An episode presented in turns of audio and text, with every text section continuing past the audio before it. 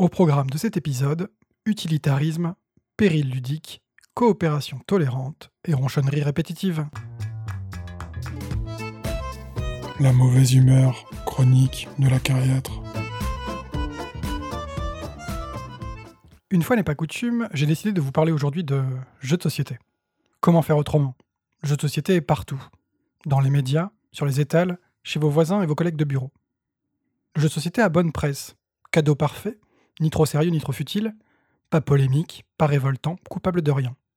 Personne ne mène de bataille pour le faire interdire, le genre idéal en somme. On lui prête des vertus pédagogiques. Faites jouer vos enfants, vos élèves, vos patients, pour un apprentissage tout en douceur, sans effort, sans même le savoir. Plus fort encore, il peut également éduquer les adultes. Vous cherchez à promouvoir votre activité? Faites un jeu de société. Sensibilisez à votre cause? Un jeu de société. Formez vos équipes? Un jeu de société, pardi. Pensez tout de même à émettre un petit communiqué de presse au passage. Dynamisez votre image avec cet objet gentiment tendance et absolument inoffensif. Cette soudaine visibilité du jeu de société peut agacer les passionnés que nous sommes. Déjà parce qu'il est paradoxalement très frustrant d'être vu comme le bon élève, le gentil qui rentre dans les cases, celui qui ne surprendra jamais. Mais aussi parce que vanter les vertus positives du jeu le réduisent à être un objet utile, créé avec des objectifs tangibles et mesurables en tête. Apprendre, sensibiliser, former, guérir. Et jouer dans tout ça alors Un objectif secondaire du jeu?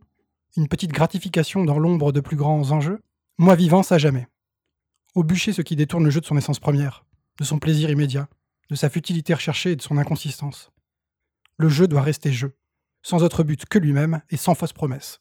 Toute tentative d'en faire autre chose est un affront aux joueurs que nous sommes. Certes, cette énergie est communicative. Mais vous commencez à me connaître. Vous fréquentez cette chronique depuis un an maintenant.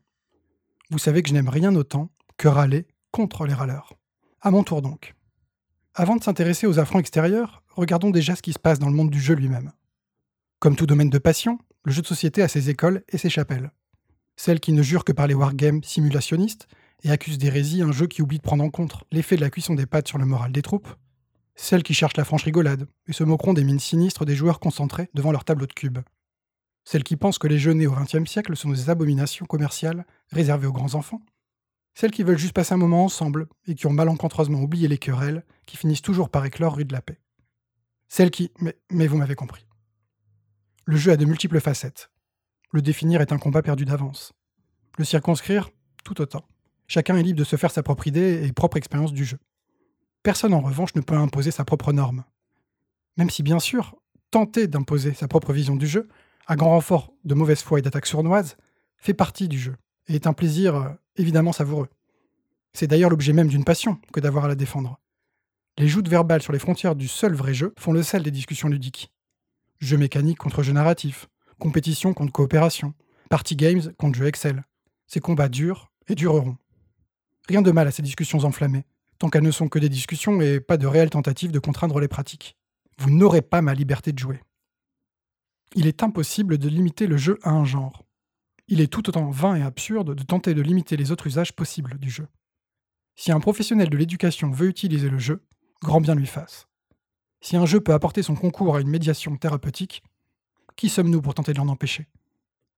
Si un investisseur ne voit le jeu comme un bien de consommation, à la mode, tant mieux pour lui. Le jeu n'appartient ni à eux, ni à nous. Plus que tout, c'est faire un affront au jeu que de croire qu'une seule des directions risque de devenir la norme. Qu'une vision affirmée du jeu finira par interdire toutes les autres. Personne n'a pourtant le pouvoir pour en faire une seule chose, proprement gardée. Le jeu est bien sûr bien plus riche et bien plus fort que ça. En réalité, comme j'ai pu souvent le dire, trouver un intérêt autre que ludique au jeu ne lui retire rien. Tout au contraire, ça l'enrichit, ça le bouscule, ça le fait réagir. Toutes les dimensions se complètent les unes les autres et font avancer le tout. Ainsi, le jeu de société peut être sérieux, il peut être brouillon, engagé, artistique, commercial, inéditable. Il peut être tout ça, tout à la fois, et bien plus encore. Vous n'avez bien sûr aucun devoir d'en accepter tous les aspects, mais si vous voulez défendre votre propre façon d'envisager le plaisir ludique, faites-en la promotion, plutôt que de tenter d'interdire les pratiques qui vous déplaisent. En un mot, soyez ambassadeur du jeu qui vous sied, et pas pourfendeur de celui qui vous déplaît. Ouf, ça y est. J'ai pu déverser mes 5 minutes de râlerie bimestrielle. L'avantage indéniable du podcast, personne ne peut m'interrompre. D'ailleurs, ce billet d'humeur était le dernier de l'année, car le mois prochain, je vous parlerai comme à mon habitude de Board Game Studios. Et sans doute la dernière chronique rageuse tout court. En effet, d'une part, mes sujets d'agacement s'épuisent, et je ne vais pas m'inventer des aigreurs simplement pour les combattre. D'autre part, le ton revendiqué dans cette chronique me met dans une posture de moralisateur tonton ronchon qui cadre un peu mal avec la tolérance que j'essaye de prôner. Ou l'agariade pris à son propre piège. Et enfin, j'ai bien sûr d'autres idées de format pour l'année prochaine. Vous allez voir ce que vous allez entendre. Avant d'en arriver là, on se retrouve le mois prochain pour la dernière chronique de l'année, et d'ici là, protégez-vous et jouez bien.